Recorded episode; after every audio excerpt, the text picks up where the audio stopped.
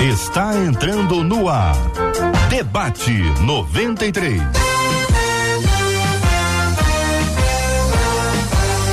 Realização 93 FM. Um oferecimento Pleno News. Notícias de verdade. Apresentação J.R. Vargas. Daqui a pouquinho, J.R. Vargas no comando do debate 93, enquanto o trânsito não facilita, eu vou ficar aqui junto com você, tá bom? Então a gente tá junto aqui na programação da 93, hoje quarta-feira, 4 de outubro, ano 2023. É mais um dia que Deus nos fez, então alegre-se, regozile-se nele, faça esse dia um dia de bênção, um dia de paz e um dia de fazer a diferença na vida de alguém.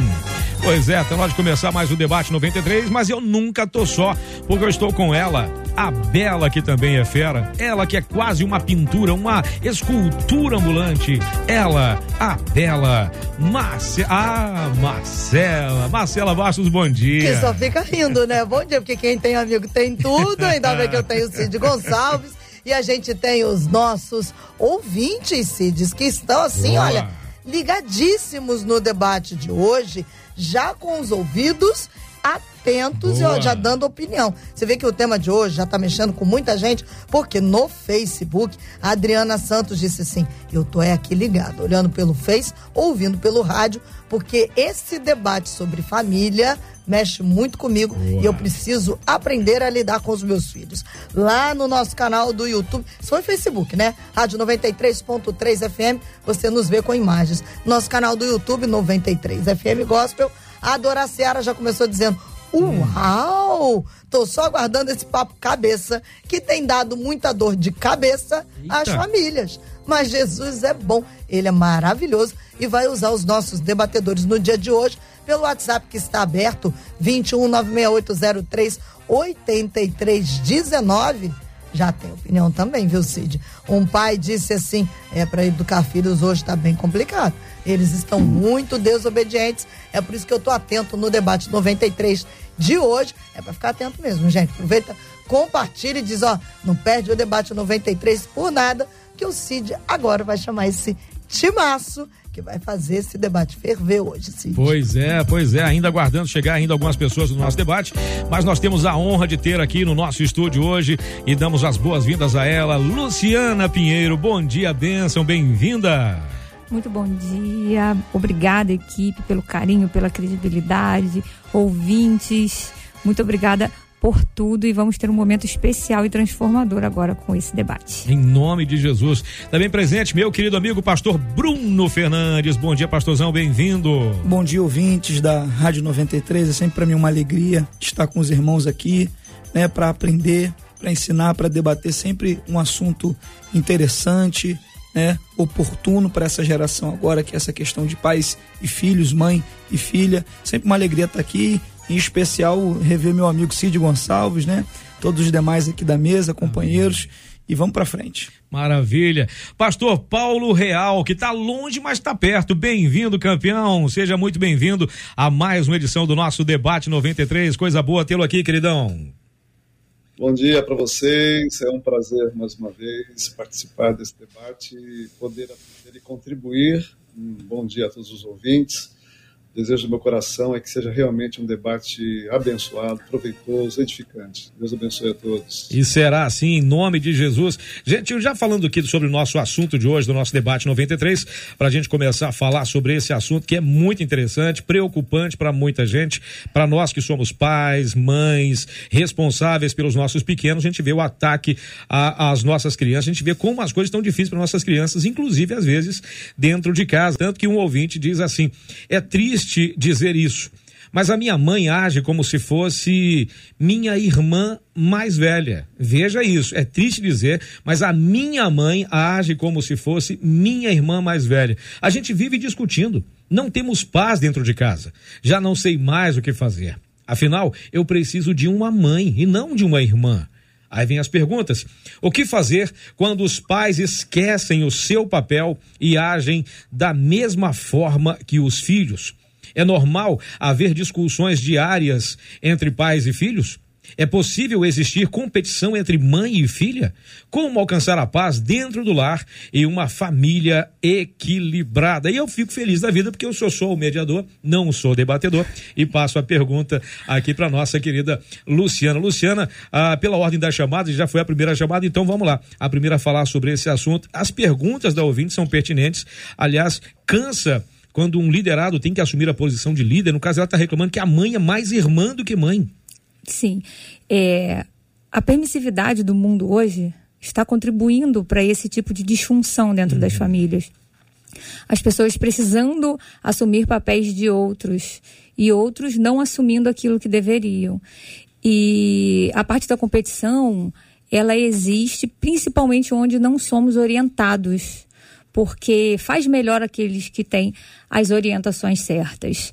E as pessoas sem o direcionamento, elas tendem a cair. E é uma queda dentro de casa, porque vira uma falta de equilíbrio, uma falta de sossego, inclusive. E o equilíbrio, ele é o caminho do meio, com vontade e intencionalidade. Não é um caminho do meio da mesmice, tem que ser assim, não.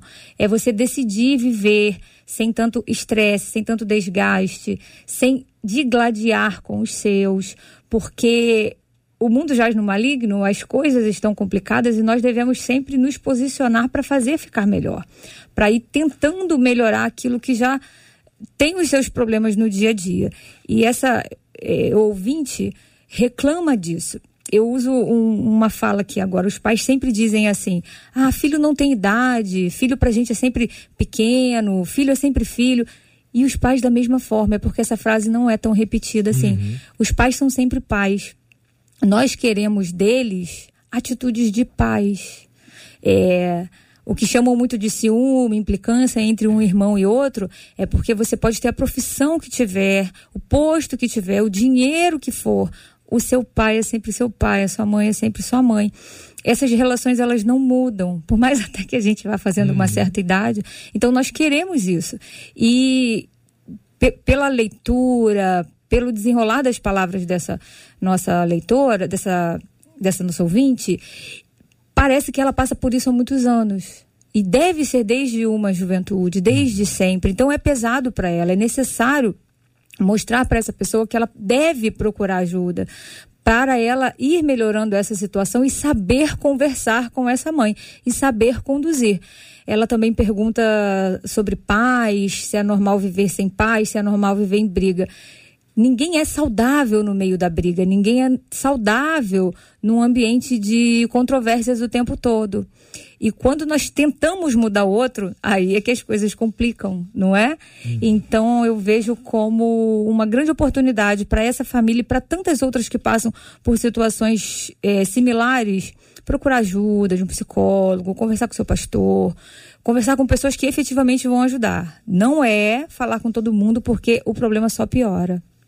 E aí hoje eu aproveito para falar, existe a educação parental, é uma matéria que vem crescendo muito no Brasil. Uhum. Hoje, uma profissão, um ofício reconhecido pelo MEC e ajuda as famílias, porque quase todo mundo na sociedade tem as suas ajudas. Uhum. Os filhos são muito orientados e os pais. Quando os pais, os pais, quem orienta? Quem cuida de quem cuida. Porque todo cuidador precisa de muitos cuidados. E hoje nós temos uma disciplina que ajuda, que instrui os pais, os avós, os tutores, os cuidadores de outras pessoas, os responsáveis por formarem outras pessoas. Ela é um tão quanto crescente, uma novidade para muitas pessoas. E eu indico procurar um educador parental, uma pessoa de responsabilidade, uma pessoa com credibilidade no mercado hoje, para poder ajudar na casa e orientar sim. Maravilha. Pastor Bruno? É, recentemente eu, eu estava ministrando num evento de famílias e tem uma coisa que me chamou muita atenção. Eu estava preparando uma mensagem e é interessante, quando alguém se propõe a ser um médico, essa pessoa tem que passar por um tempo de quando alguém quer se propor a ser um médico, operar pessoas, tem que passar por um tempo de treinamento, né? Faculdade, uhum. quatro anos, mais a residência, né? Quando você se propõe a fazer algo de menos complexidade, como é, dirigir, Você uhum. precisa fazer um treinamento na autoescola. É. É, agora, quando a pessoa decide casar e ter filhos, não tem treinamento, infelizmente, na sociedade. É, então é a pessoa que espontaneamente tem que buscar antes disso uma preparação. Isso. O que a gente vê na nossa sociedade hoje é uma ausência total é, de preparação de muitos pais. Né? A verdade é que é, os pais respondem pelos seus filhos. Então, o que eu acredito que é, a gente vê aqui nessa pergunta da nossa ouvinte, que ela, uhum. na verdade, ela fez quatro perguntas. Uhum. Né? O que fazer né, quando a mãe é, quer competir com ela e está exercendo o mesmo papel que ela. Hum. Então, o, que ela deveria fazer, ao meu ver, é buscar uma ajuda para essa mãe dela. Eu concordo com o que a querida Luciana falou aqui. E eu acredito também que ela deveria enviar esse debate para a mãe dela, porque é, é importante, é importante é, os pais terem essa consciência, né? Hoje em dia a gente vê muito pai querendo também ser amiguinho do filho, a gente vê muito isso lá na igreja onde eu sou pastor, às vezes no gabinete a gente percebe algumas coisas até no comportamento dos uhum. irmãos, a gente vê pais com pouco pulso, né? Não sendo pais, né? Por esses dias eu estava conversando com o irmão e de repente ele pegou o filho dele no colo um garoto de uns 4, 5 anos. E o menino, de repente, espontaneamente deu um tapa na cara do pai. E eu olhei aquilo e, e o pai repreendeu o menino, falou: Fulano, não faz isso. Aí o menino foi e deu outro tapa. E eu fiquei olhando aquela cena e, e, pensando, mas que pai sem limite. Então, assim, há uma ausência um, de preparo nos pais, que eu acredito que é isso que acontece né, com essa mãe. Então, há uma ausência de preparo nela, de entender qual é o papel dela. Por que, que as famílias estão tão disfuncionais? Porque as pessoas não fazem as suas funções. Né? Ela tem uma função como mãe e jamais pode ser substituída. Então, eu acredito que a primeira coisa a se fazer é procurar ajuda e procurar esclarecer a mãe dela com relação ao papel de mãe. A segunda coisa a se fazer, é, no caso dela, é, é não tomar atitudes né, e não se posicionar de forma a exaltar o ânimo da mãe e nem se colocar num ponto de competição com a mãe. Hum, boa, Porque boa. pelo que ela enviou aqui de, de no e-mail da, do seu caso, ela disse que a mãe compete com ela o tempo todo e acaba que a mãe é, toma esse papel de mais uma filha em vez de ser mãe. Então, eu acredito muito numa coisa. Só, só tem competição quando dois querem competir. Não dá para competir com alguém que não é, quer competir. Não, tá afim, não, tem né? não tem como você. É aquele ditado, né? Mudando ele um pouco. Quando um não quer, dois, dois não, não brigam. quando um não quer, dois não competem. Boa, então, boa.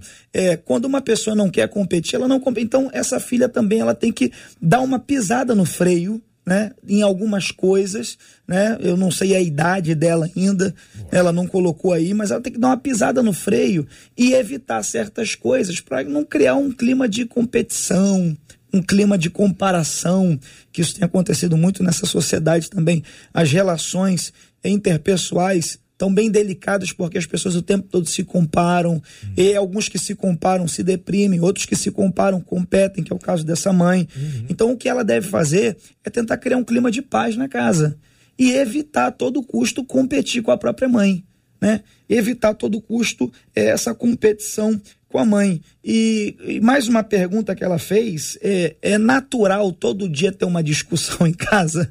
Não é natural ter todo dia uma discussão em casa. Eu venho também de uma geração, eu sou novo, mas eu venho de uma geração e eu fui criado muito à moda antiga. Né? Eu fui criado de um jeito que meu pai e minha mãe diziam assim para mim: criança não tem querer, você quer o que eu quero e acabou. Bem-vindo ao clube. então, eu fui criado nesse tipo eu de criação. Na fundação é... da escola. eu fui criado nesse tipo de criação e é uma criação mais disciplinada. Uhum. Então não tem discussão, né? Eu sei que hoje as, o, o, momento é diferente, hoje as crianças são diferentes, Sim. os adolescentes são diferentes, mas são tão diferentes porque os pais também são diferentes. Então eu acho que quando a gente coloca limites no lar, né, a gente evita esse tipo de coisa. Não é para se ter discussão todo dia entre uma mãe e um filho né, entre uma mãe e uma filha. Não é para se ter discussão. Uma vez ou outra, um debate com relação a um tema, a um assunto. Olha, é válido, é extremamente válido, porque pessoas não são robôs. Né? Elas têm a sua opinião, o seu ponto de vista. Agora, todo dia um debate, isso não é saudável. Isso é o sintoma né, daquilo que ela está é, mostrando aqui, da competição dela com a mãe dela. E ela termina é, dizendo sobre é, como alcançar a paz no lar.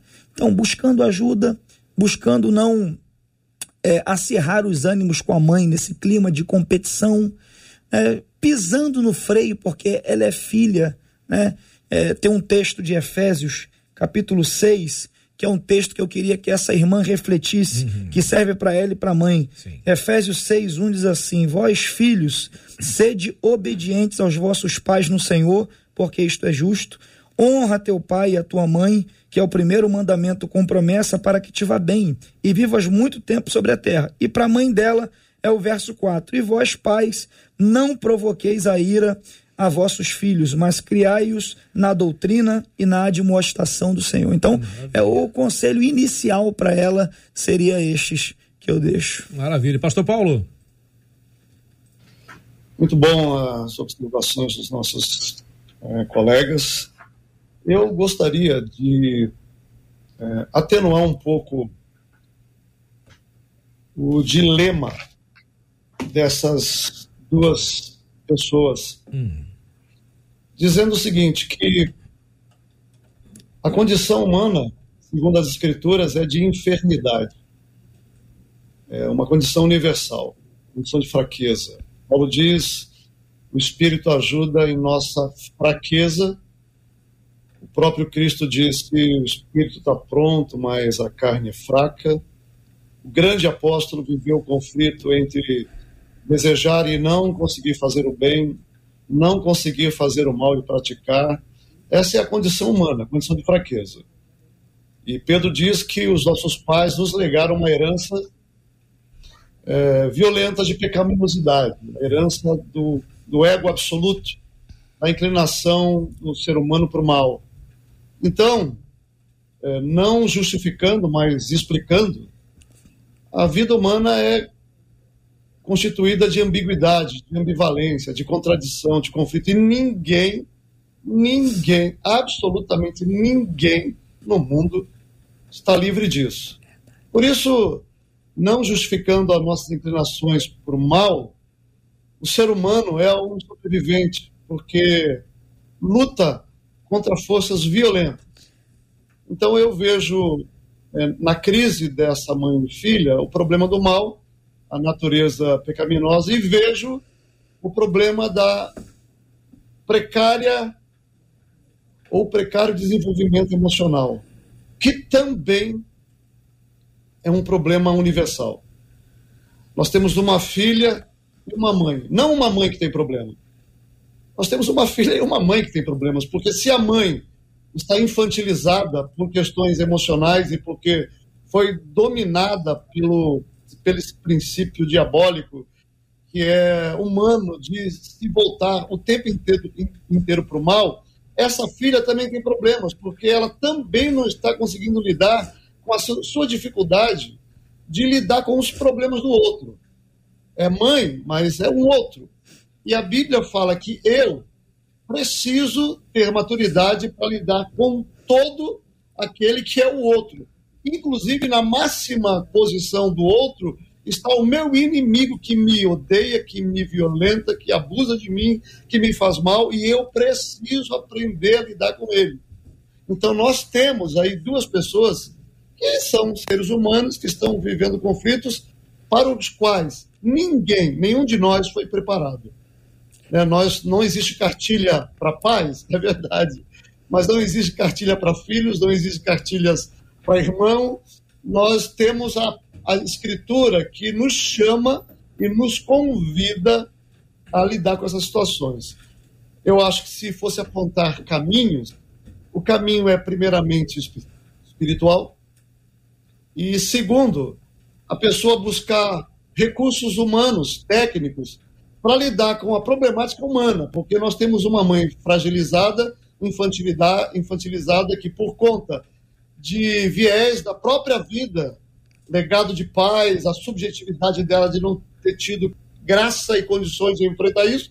E temos uma filha que aprende por modelagem e que não está tendo da, da relação parental todos os recursos que ela precisa para aprender a lidar com a vida. Então nós temos em jogo a espiritualidade e problemas emocionais que precisam ser tratados. E eu quero, de repente, nesse debate, apontar alguns caminhos, segundo a minha perspectiva, é, do que pode ser uma, uma alternativa viável para mães e pais que lidam com a problemática da existência. Calbart, ele diz o seguinte, o ser humano vive a enfermidade. A enfermidade do ser humano é culpa e aflição. Culpa por não conseguir lidar com a demanda de ser alguém que ele não é capaz de ser, seja ele quem for. O modelo é Jesus, se o modelo é, é uma ética sublime, a culpa do ser humano é não conseguir lidar com isso. A aflição é viver essa ambiguidade do berço à sepultura. Eu espero que a gente possa oferecer algumas respostas que atenuem o sofrimento desse povo tão amado e querido. Bem, já chegou aqui o nosso querido J.R. Vargas, eu já me despeço de você agora. J.R. Vargas assume aqui o debate 93, afinal de contas, é aqui que as coisas acontecem. Nós somos uma equipe. Então tá aí, J.R. Vargas já chegou e eu me despeço, eu me vou. Beijo pra vocês, o debate continua.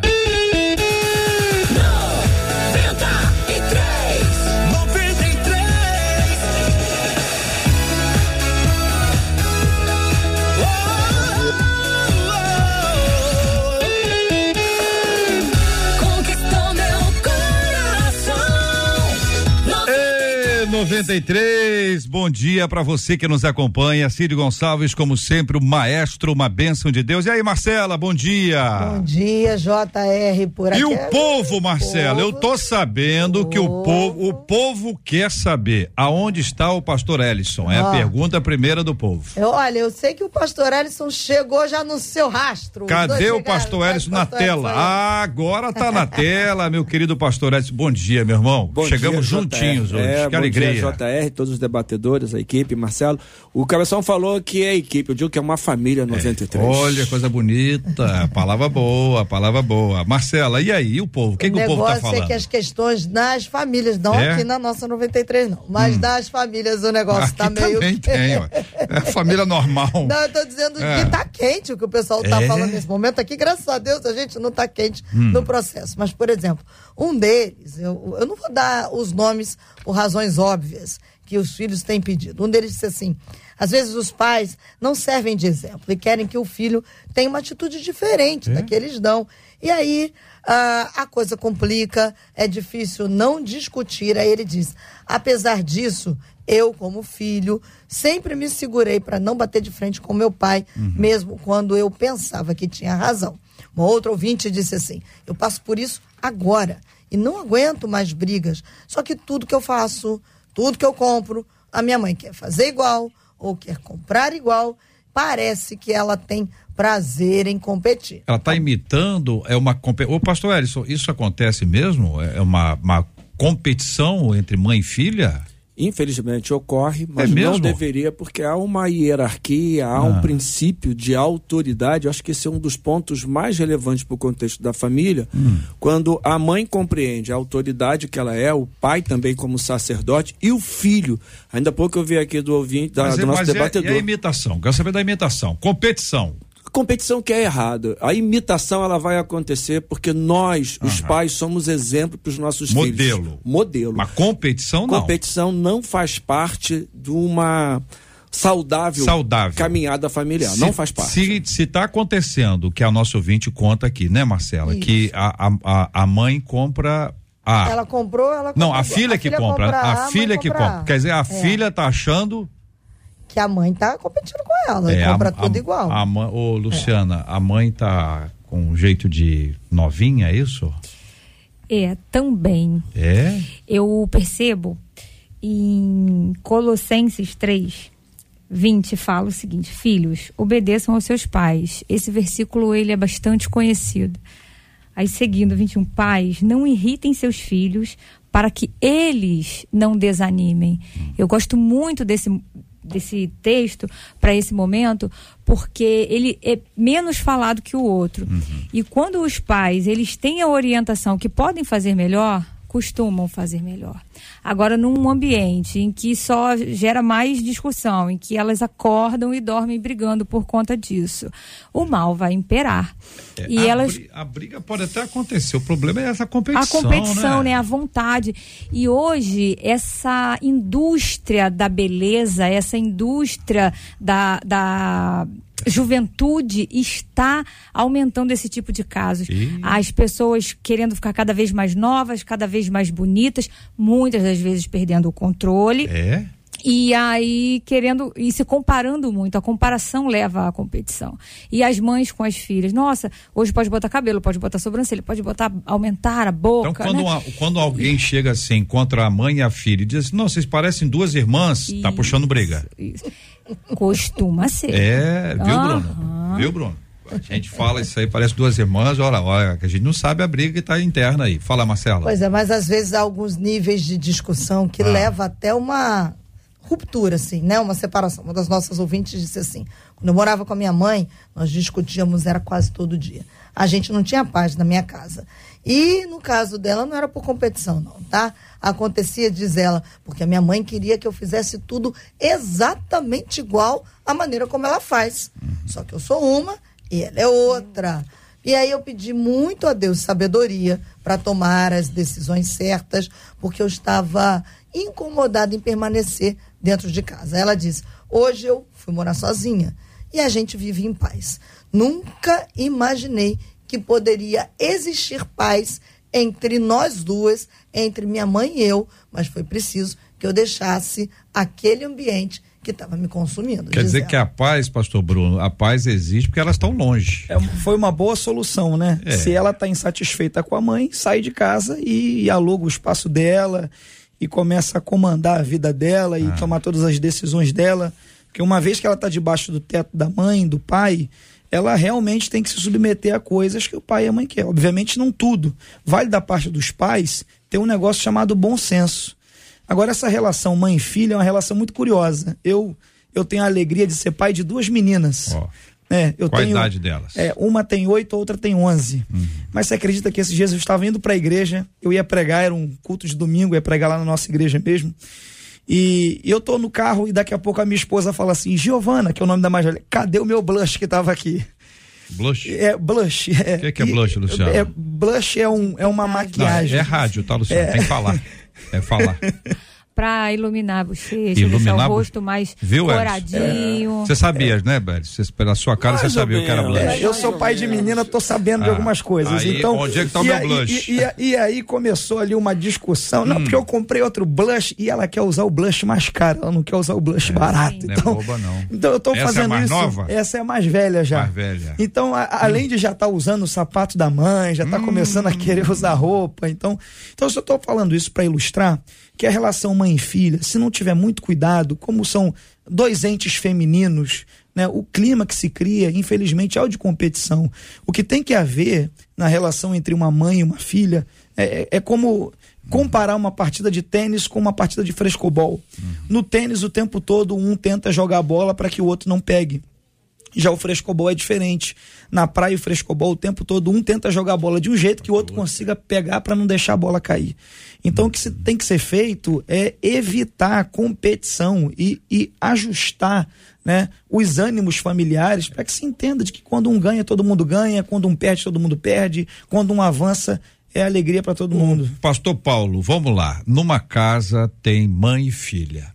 As duas estão competindo, as duas estão disputando ali o espaço e o marido, que ao mesmo tempo é pai, qual é o papel dele, hein, Pastor Paulo? Você gosta, né? Paulo? Ficar bem longe dessa situação. Melhor, né? Qual o papel dele? O papel de fuga. É. Olha, ele pode orientar, mas é muito difícil porque nós estamos falando de dois comportamentos imaturos e disfuncionais. Porque a imaturidade, como eu já falei aqui, ela é uma é uma condição humana. Todos nós estamos no processo, então temos mães e filhas imaturas. Mas temos também mães e filhas disfuncionais. Você pode falar muito pouco e fazer muito pouco quando as pessoas estão é, vivendo problemas disfuncionais ou crises disfuncionais. É, é, você tentar ajudar essas pessoas é semelhante à tentativa de um marido falar para uma esposa em depressão. Fique feliz. Benzinho, fique feliz, você está tão triste. Ele não vai ajudar em nada. Por quê? Porque ela está numa crise. E a crise, ela precisa de ajuda. Pa mãe e filha precisam de ajuda terapêutica. Essa mãe, por exemplo, eu não conheço a história dela, mas provavelmente é uma mãe que teve graves problemas estruturais, principalmente em questão de formação de autoestima. Minha opinião é que a autoestima é a base para todas as patologias, uhum. uma autoestima ruim.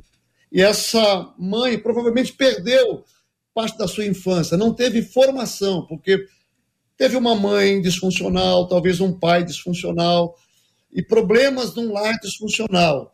Ora, quem não recebe, se você teve, por exemplo, que assumir a sua casa, ou teve um pai que criou uma profunda dependência, uma mãe que criou uma profunda dependência da filha a ela, essa criança ela não desenvolveu, não se formou, ela perdeu características e parte da sua formação.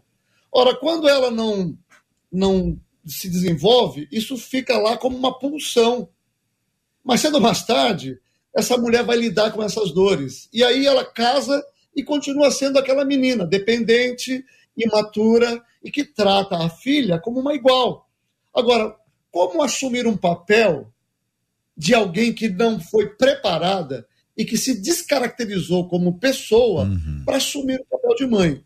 O caminho é terapia. E essa filha já está afetada por isso. Você pode ter certeza, daqui a pouco ela está se comportando como a mãe.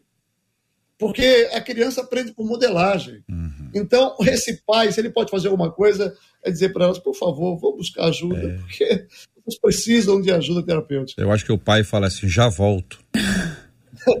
já volto. Ô, pastor Ellison, o senhor é um homem muito elegante, mas é possível que em algum momento da sua vida o senhor tenha pregado na, na sua linda igreja com a gola virada para dentro ou com a gola virada para fora. Já te aconteceu? Acho que não, já, né? Com essa elegância já. toda, não. A gente acaba correndo, não tem Mas jeito. É, né? é que a, a gente está assim, as pessoas estão vendo a gente assim, e a gente continua o sermão inteiro assim, vida que segue, só no final do culto, quando aparece alguém, diz: olha, sua gola tá, tá.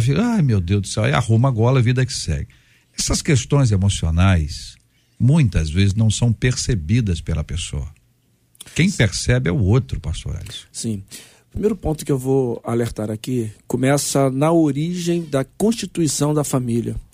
Eu tenho orado muito sobre isso porque os nossos jovens eles estão olhando a aparência de uma outra pessoa para ter um relacionamento e não busca entender esse lado comportamental. Primeiro aspecto é isso. Essa caminhada com diálogo, sem egoísmo e compreendendo uma dependência de Deus. Porque, como o pastor acabou de colocar aqui, pastor Paulo, já vem com algumas marcas do passado na construção ou na criação da família. Então já vem com duas famílias diferentes, algumas completamente fora de um, de um padrão. O que eu recomendo, primeiro, é você voltar ao manual, que é a Bíblia, para que a gente possa ter a convicção. Porque se houver um quebrantamento, como diz o salmista no capítulo 51, coração quebrantado, você vai reconhecer que você precisa de ajuda. Segundo, você precisa compreender como ajudar o outro lado. Você tem que saber que você precisa da ajuda e como lidar com o outro lado que precisa também do socorro. Por quê? Simplesmente descobrir. E na caminhada da criação dos filhos, é aí que está o grande problema. Que se você não se cuidou, você vai criar um filho também descuidado. Uhum. Quando eu digo descuidado, é no comportamento emocional. E aí ele vai se tornar um adolescente. Ele vai agora reportar tudo que ele recebeu. Existe às vezes o excesso da proteção, existe às vezes a cobrança demasiada. Eu já conheci pessoas, assim, eu queria ser um esportista, meus pais não deixaram. Então eu quero que o meu, meu filho, filho, se torne um esportista. Projeta para o filho. E o filho não quer aquilo. É. Então entra numa fase mais à frente de um distúrbio que vai gerar problema para a pessoa, que é o filho, para a mãe, para o pai, e aí começam os problemas. Então você tem que voltar ao manual. E infelizmente, eu, eu digo que nós, nós, pastores, nós, líderes, acabamos que a gente não se preocupa muito com esse aspecto da, do tratamento. A gente se preocupa com o lado espiritual e temos deixado, eu, eu sou muito franco com isso, a gente tem deixado um pouco o lado emocional. Eu tenho vários profissionais da igreja da área uhum. de terapia, de psicólogos, onde eu encaminho pessoas. Você atende no gabinete e você percebe que o distúrbio do casal Tem é um, um problema, problema, lá de trás e aí um vai problema. passar para os filhos. A gente está vivendo um tempo de muitos conflitos, né? E de muitas disfunções, casas desajustadas. Às vezes o casamento já é desajustado. O marido e a mulher não tem filhos, são só os dois. Mas já está ali um ambiente totalmente desajustado. Nasce uma criancinha, a criança está ali sendo moldada naquele ambiente desajustado. A tendência é que seja mais uma pessoa desa desajustada. E uma coisa que todo mundo busca é paz. Eu acho que essa aí é a busca da maioria. Se as pessoas pudessem comprar, elas comprariam paz. E a gente, quando volta para casa, a pessoa quer ter paz em casa. Não é? Existe a expressão lá, doce lá, na expectativa tal. Mas eu já ouvi algumas vezes as pessoas dizendo: a minha casa é um inferno. Ora, se a casa é um inferno, Talvez seja por isso que muitos homens trabalhem excessivamente, mulheres trabalhem e tenham outras atividades excessivamente para ninguém estar tá dentro de casa.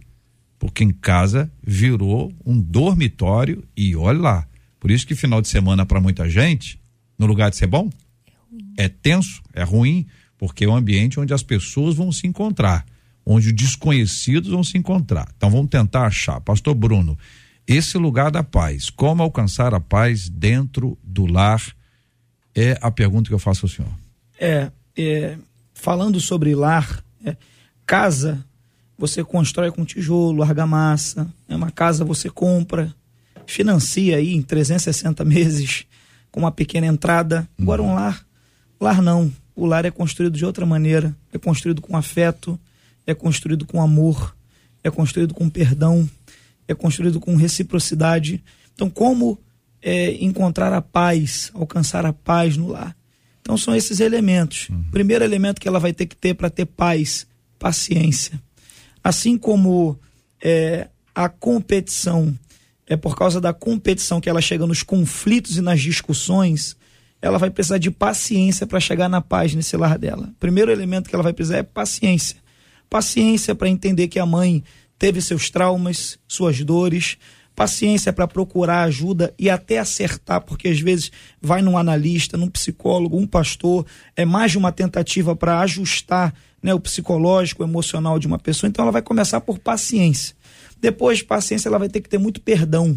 Porque se ela não perdoar os conflitos que já houveram, as palavras que a mãe possivelmente já lançou sobre ela, se ela não perdoar né, as atitudes que a mãe já teve contra ela, possivelmente ela vai ter muita dificuldade para estabelecer a paz. Então, primeiro paciência, uhum. depois perdão, perdão, e também oração. A gente, a gente é crente, a gente acredita que a oração ajuda em tudo. Né? Buscar a palavra de Deus, buscar um auxílio pastoral, né? buscar uma vida devocional, né? equilibrada, ativa, né? É, é, difícil ver alguém cheio do Espírito Santo, JR, com alguns problemas. Uhum. Eu acredito e eu concordo muito com o que o pastor é, Ellison disse aqui, que tem pessoas que têm problemas emocionais. Eu acredito nisso até porque alguns problemas emocionais ah, são provenientes de questões químicas no nosso, no nosso cérebro, no nosso organismo. Agora, é difícil você ver na trajetória pastoral alguém que é cheio do Espírito Santo, que ora todo dia uma, duas horas, que lê Bíblia, né? Tendo certos tipos de problemas. Então, buscar a presença de Deus, né? buscar Deus, ter Deus como centro do seu lar. Então, é, esses são os três conselhos que eu dou para essa ouvinte. Muita paciência com essa mãe dela, perdão, né? Perdoar o que a mãe já fez, e ela tem que entender também que ela já errou também, né? Porque eu disse aqui no, na primeira parte que quando um não quer, dois não brigam, quando um não quer, dois também não competem. É ela também tem que, tem que perdoar um e pedir né? perdão. O senhor é. trouxe três palavras, eu quero ouvir a, a, a, Luciana sobre esse assunto, porque eles são bem aplicáveis a todos os casos, né? Tem perseverança, tem a paciência, perdão e a oração, e aí a oração engloba a vida espiritual, né? Exato. né? Palavra, igreja e tal. Então nós estamos imaginando o seguinte, olha, com um pouco mais de paciência a gente pode não brigar tanto. Eu fico mais re resiliente, eu aguento mais. Com perdão quando errar, eu já resolvo o assunto, já zero o jogo. E a oração nos conecta. Eu incluo aí coloca respeito. três, quatro pessoas a Deus, hã? Eu incluo aí respeito. Respeito, boa palavra. Luciana. Eu gostaria de falar para essa família especificamente, é, para essa mãe perceber se ela não tem um sentimento de traição. Às vezes as mães se sentem traídas porque elas amaram demais a filha, entregaram demais de si, deram a sua juventude e aparentemente elas não recebem o amor de volta.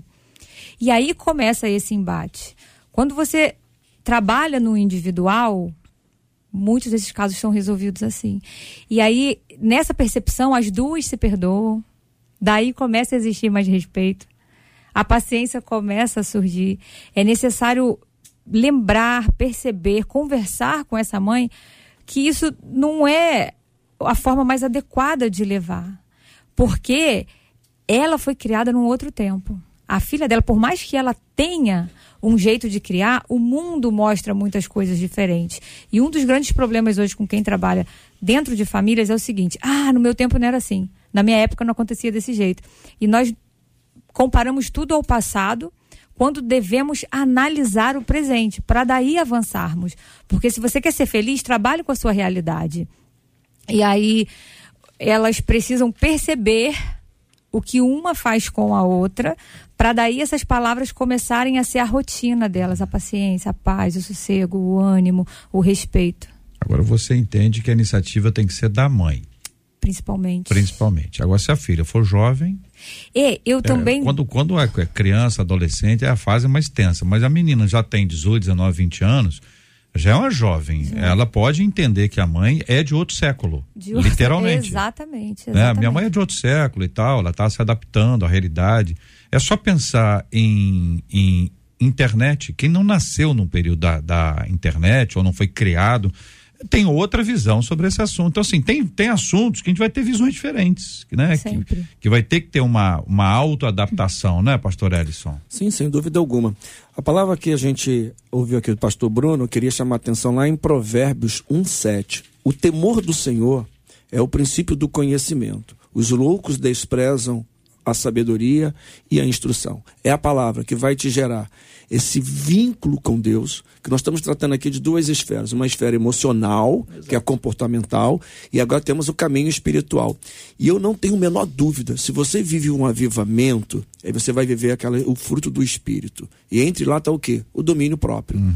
Esse domínio próprio vai vir para o pai, vai vir para a mãe, vai vir para os filhos. E esta harmonia, ela vai ser gerada. Mas se você não busca no manual, que é a palavra do Senhor, ter isso aí. Eu me lembro, e a gente tem tentado buscar isso com muita intensidade, tem sido difícil na nossa geração, que é chamado culto doméstico. Acho que hoje nem todas as famílias conseguem fazer isso. Mas eu me lembro quando criança Poucas era obrigatório na nossa casa ter o culto doméstico diário. E a gente tem lutado isso hoje. E o que, que gera isso? Uma aproximação com os pais. Uhum. Eu me lembro até hoje, quando cita o nome de José no Egito, eu lembro do meu pai, uhum. quando começamos a ler a história do primeiro capítulo que a gente pegou a história que o cara foi vendido pelos irmãos, eu fiquei tão apaixonado que eu fui ler toda a história com antecedência. Quando chegou lá no final do capítulo, eu já sabia a história toda, então até hoje eu lembro. Então, e lá em Deuteronômio, a gente vai dizer o seguinte, a palavra já lá atrás, inculca na mente dos teus filhos a palavra. Então, alguns que hoje são membros de nossas igrejas não tiveram seus pais cristãos, mas hoje você é um cristão. Então, inculca na mente dos seus filhos a palavra. O pastor Paulo, é o seguinte: é, a gente vai buscar esse tipo de, de engajamento da paz aqui dentro de casa e muitas vezes o problema é que a pessoa do lado de fora é uma e do lado de dentro é outra. É muito comum as pessoas reclamarem. Papai tem paciência com os de fora, mas com a turma aqui de dentro ele é o caos. E tem aquele caso, o senhor conhece esse caso da menina que chegou pro pastor e falou: Pastor, eu queria cantar. Aí o pastor falou assim: ah, quer cantar aqui na nossa igreja? Claro, minha filha. Mas antes de dar a oportunidade a você, eu vou fazer uma visita à sua casa para saber como é que você é dentro da sua casa. Aí a menina falou assim: Pastor, passou. Passou a vontade de cantar, porque a situação dentro de casa era outra. Esse tipo de personalidade, pastor Paulo, que não é dupla personalidade, evidentemente, mas ela é um comportamento diferente, um entendimento diferente sobre a vida. Então eu quero me harmonizar com os de fora, mas com os de dentro eu estou no enfrentamento. Isso significa um problema interno, pastor Paulo. Eu diria que isso se constitui num problema humano. É, infelizmente, nós vamos, ao longo da vida, escolhendo sempre a dor menor. Uh, Bart, Karl Barth, ele costuma dizer que o mundo é caracterizado pelo eros. Erótico não no sentido sexual, mas o sentido da busca do prazer pelo prazer. E o ser humano, ele vai buscar sempre aquilo que é o, o mal menor. Por exemplo, eu se em casa eu tenho familiaridade, eu tenho pulsões que me levam a comportamentos errados. Eu libero isso em casa porque eu tenho uma relativa segurança, relativa segurança. É, não penso nos danos, mas tenho relativa segurança. Na igreja, eu temo a acusação, eu temo a discriminação, eu temo o afastamento, isolamento, então eu mantenho a fachada. Eu estou procurando um mal menor para as minhas dores. Então, assim, a, a, eu acho que tem algumas coisas que precisam ser esclarecidas da minha percepção. A espiritualidade, ela não dá conta de nenhum problema diretamente. É, a espiritualidade, ela é viva, ela pode ser o caminho, ela é o caminho para resolver o problema. Mas ela não resolve alguns problemas diretamente. Exemplo, a depressão. Uma pessoa espiritual pode ter depressão? Pode. Elias é um exemplo de um homem. Uma pessoa espiritual pode ter medo, ansiedade? Pode. Olha a história de Davi. Olha a descrição dos salmos. Quantas vezes ele não só fala de medo, de ansiedade, mas de desilusão, de orfandade, de abandono. E isso é uma nota regular no salmo. Então a espiritualidade não tem nada a ver com isso. Uma pessoa pode ser espiritual e viver conflitos sérios, inclusive emocionais. Ah, mas qual é que é a vantagem da espiritualidade?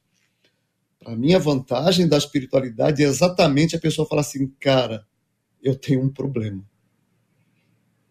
E olha, a minha honestidade comigo mesmo e com Deus, eu não posso ficar empurrando esse problema com a barriga, nem me justificando e nem colocando sobre os outros as consequências do meu problema. A espiritualidade cria em nós um senso de urgência, urgência de resolver, e a gente vai resolver. A espiritualidade faz isso. Uma pessoa que está vivendo na pegada espiritual, ela não vai conviver com pecados e erros pacificamente.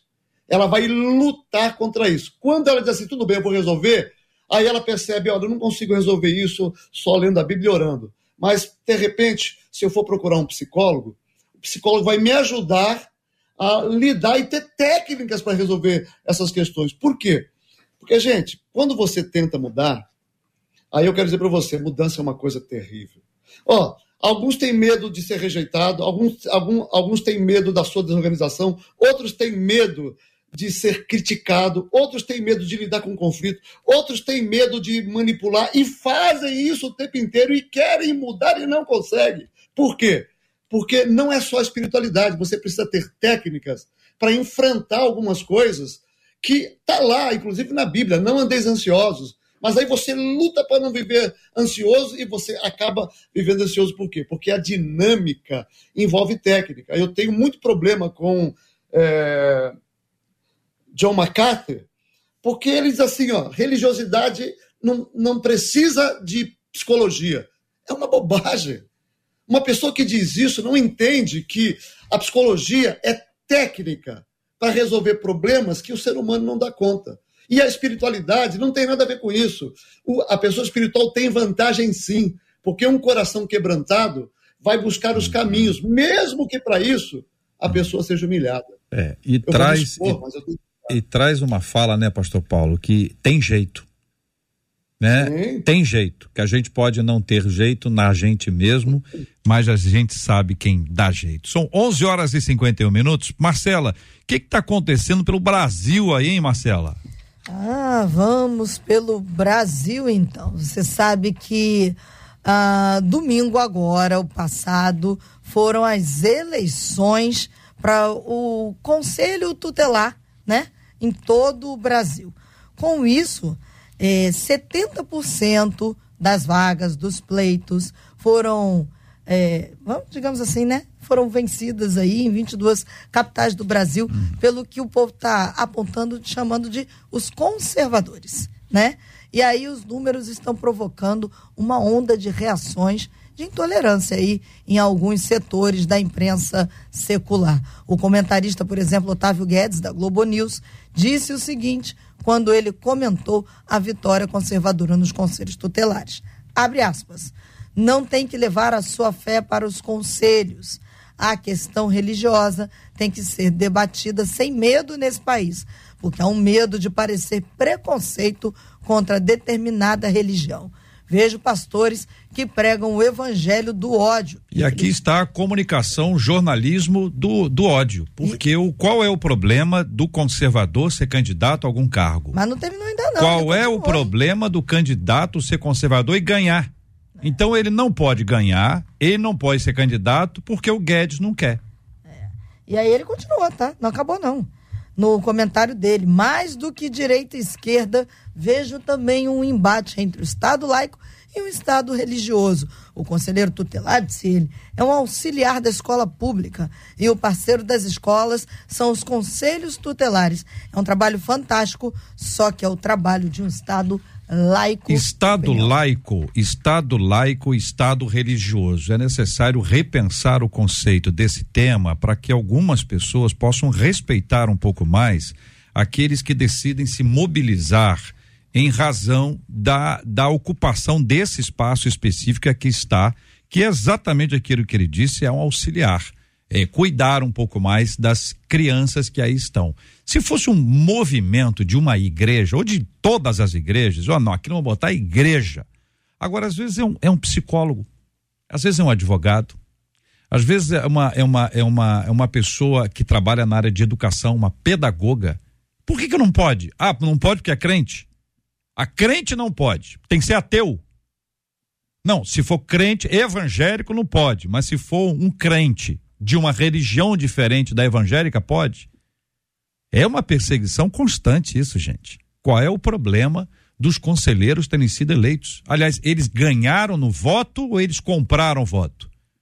Ele, o, qual é o problema? Ah, porque eles se mobilizaram. Ora, qual é o problema disso? Tá errado? Todo mundo se mobiliza. É a opinião de uma pessoa que está num veículo muito grande, representando uma, uma certa ideia, e traz o comentário dele, como qualquer um de nós pode observar em cima disso e apresentar uma outra ideia. Parabéns aos eleitos. De todas as linhas, que façam um bom trabalho e que sejam exigidos ao máximo, como agora integrantes desse conselho que é tão importante. São 11 horas e 54 minutos. Ô, Luciana, quais são os segredos dos aliados de Deus? Que que é isso, Luciana? Que livro é esse? Ah, isso é o- a realização de um sonho. Eu coloco nesse livro lições eficazes para uma vida de conquistas, porque os nossos passos cotidianos é que mostram as nossas projeções. O dia a dia é que nos faz aquilo que somos, o que deixamos de ser. Então eu coloco aí orientações bíblicas para que tenhamos uma vida mais eficaz, mais certeira para sermos cristãos, para sermos profissionais, cheios de valor nesse mundo tão desafiador. Muito bem. Os segredos dos aliados de Deus, lições eficazes para uma vida de conquistas, de autoria da Luciana Pinheiro, que tem agora aqui pela nossa MK essa versão digital que é tão importante e acessível para todo mundo. Você pode encontrar essa obra na, no Toca Livros, Amazon Kindle, Google Play Books, iBooks e Kobo. E assim você estará acessando esta esse material que é de autoria da Luciana Pinheiro, a quem já agradeço pela sua presença no debate 93 de hoje. Muito obrigado, Luciana. Obrigada a toda a equipe. Muito obrigado, querido pastor Ellison Amaral. Obrigado, um abraço para Deus fazendo aniversário hoje. Lembrando as mães. Quem seja- faz aniversário hoje? A pastora Adeilson de Nova Holanda, Olha, da Maré ali. Adeilson, amigão, amigão. abraço. Quero passar pra Pipe. Olha, seja uma mãe como Ana. Seja uma mãe que adore ao Senhor e que leve a sua família a adorar ao Senhor todo o tempo. Pastor Paulo, querido, um grande abraço, Pastor Paulo. Obrigado, um abraço para todos, colegas debatedores, para o ouvinte, para você, Vargas. Que Deus abençoe esse programa sempre Amém. e que ele continue sendo um instrumento poderoso para abençoar o povo de Deus, um povo tão sofrido que precisa de misericórdia e graça. Parabéns pelo programa, Deus abençoe vocês. Querido Pastor Bruno, obrigado, meu irmão. Obrigado, JR. Para mim é sempre uma alegria estar aqui. Um abraço aí pro pessoal da Devec Recreio, pessoas queridas. E por último, Malaquias 4:6 é uma promessa e a gente crê que vai chegar um tempo em que vai haver uma conversão do coração dos pais aos filhos e de, de seus filhos a seus pais. Que esse tempo chegue aí para casa e para a família dessa ouvinte que mandou esse tema de hoje, em nome de Jesus. Amém. Sua filha mais velha, como é que é o nome? Giovana. A do Blush. É a do Blush. A do Blush, Giovana, a menina do Blush. Eu resolvi Muito não bem. entrando na questão. É, meu irmão, que Deus te abençoe, viu? Vamos orar pelo pastor Bruno. É. É, minha gente, ouvinte dizendo o seguinte, olha, eu fico impressionada em como tem gente orgulhosa, inclusive muitos crentes. Como proteger o coração da soberba, hein, gente? Tem uma chave para fechar isso? Quais os sinais de que eu estou me tornando uma pessoa orgulhosa? Essa vai ser muito boa. Como é que eu posso descobrir se eu estou me tornando? Será que a gente vai conseguir descrever isso aqui amanhã? Como deixar de ser altivo e soberbo? E quando convivemos com orgulhoso, hein? O que fazer? É amanhã, minha gente, aqui no Debate 93. Você pode convidar algumas pessoas para participarem Entendeu? Vou dizer, olha, participa amanhã, assista amanhã, manda o link, sem dizer nada, mas você vai estar tá aí, quem sabe, abençoando a vida de alguém. Marcela Bastos, muito obrigado, Deus abençoe sempre. Obrigada a todos os nossos queridos debatedores, aos nossos ouvintes, até amanhã, com a graça do nosso Deus, se assim ele nos permitir. Muito bem, muito obrigado aqui a nossa equipe, trabalhando muito pela realização do nosso debate 93 de hoje. Muito obrigado a você que está conosco aqui no debate. Que Deus te dê uma tarde maravilhosa, pela graça do Senhor. Daqui a pouquinho, Gilberto Ribeiro estará comandando a nossa caravana 93, começando com o Pediu Tocou, numa tarde que com certeza vai ser maravilhosa, uma tarde linda, sob a bênção do Senhor aqui na rádio que conquistou o meu coração. Sabe qual é? Ah, você sabe, né? 93. Muito bem, quero convidar você a orar com a gente. Pastor Ellison vai orar conosco. Vamos colocar esses temas todos diante de Deus em oração. Vamos colocar sua casa diante de Deus. A sua casa, sua família e no lugar de você me dizer assim, ó, ora aí pela minha filha que ela é complicada, ou ora aí pela minha mãe que ela é complicada, vamos orar por você, que às vezes quem é complicada não é a mãe, não é a filha, é complicada é você, e você precisa dessa mudança provocada pelo Espírito Santo de Deus. Nós vamos orar pedindo a paz do Senhor, a paz que é de Deus e a paz que excede a todo entendimento.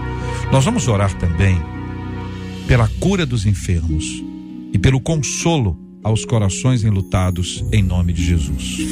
Deus, diante de ti, nós estamos e quero colocar cada família nas tuas mãos. Que haja um relacionamento saudável, espiritual, cheio de amor, respeitoso e na unidade do Espírito Santo. Pai, visita agora os enfermos e traga cura conforme teu poder, amor e a tua vontade, que é boa, perfeita e agradável. Leva também conforto aos corações enlutados e continue abençoando esta emissora para trazer palavras que venham contribuir no crescimento da nossa família e da nossa sociedade. Eu oro em nome de Jesus. Amém. Que Deus te abençoe.